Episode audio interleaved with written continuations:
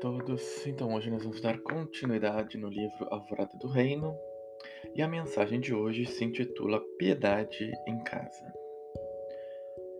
Não aguardes as ocorrências da dor para desabotoares a flor da piedade no coração. Se afável com os teus, se gentil em casa, se generoso onde estiveres. No lar, encontrarás múltiplas ocasiões, cada dia, para o cultivo da celeste virtude. Tolera, com calma silenciosa, a cólera daqueles que vivem sob o teto que te agasalhas. Não pronuncie frases de acusação contra o parente que se ausentou por algumas horas. Não te irrites contra o irmão enganado pela vaidade ou pelo orgulho, que se transviou nos vastos despenhadeiros da ilusão. Na tarefa de esposo, desculpa a fraqueza ou a, a exasperação da companheira.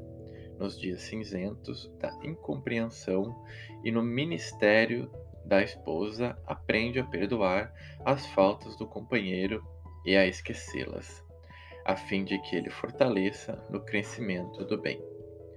Se é pai, se és pai ou mãe, compadece-te de teus filhos, quando estejam dominados pela indisciplina ou pela cegueira. E se és filho ou filha, ajuda os pais quando sofram nos excessos de, de rigorismo ou na intemperança mental.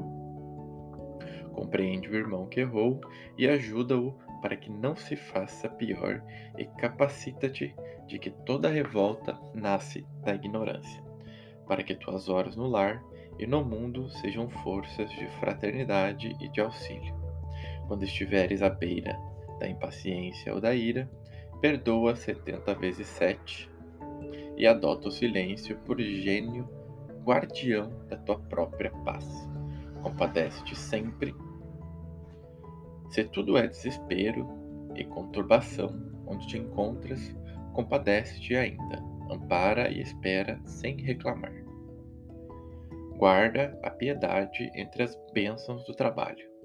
Habituemo-nos a ignorar todo mal, fazendo tudo bem ao nosso alcance.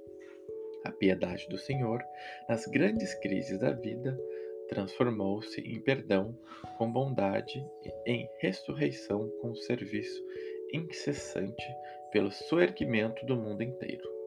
Não te irrites contra o irmão enganado pela vaidade ou pelo orgulho que se transviou nos vastos despenhadeiros da ilusão. Auxiliar é a honra que nos compete. Emmanuel.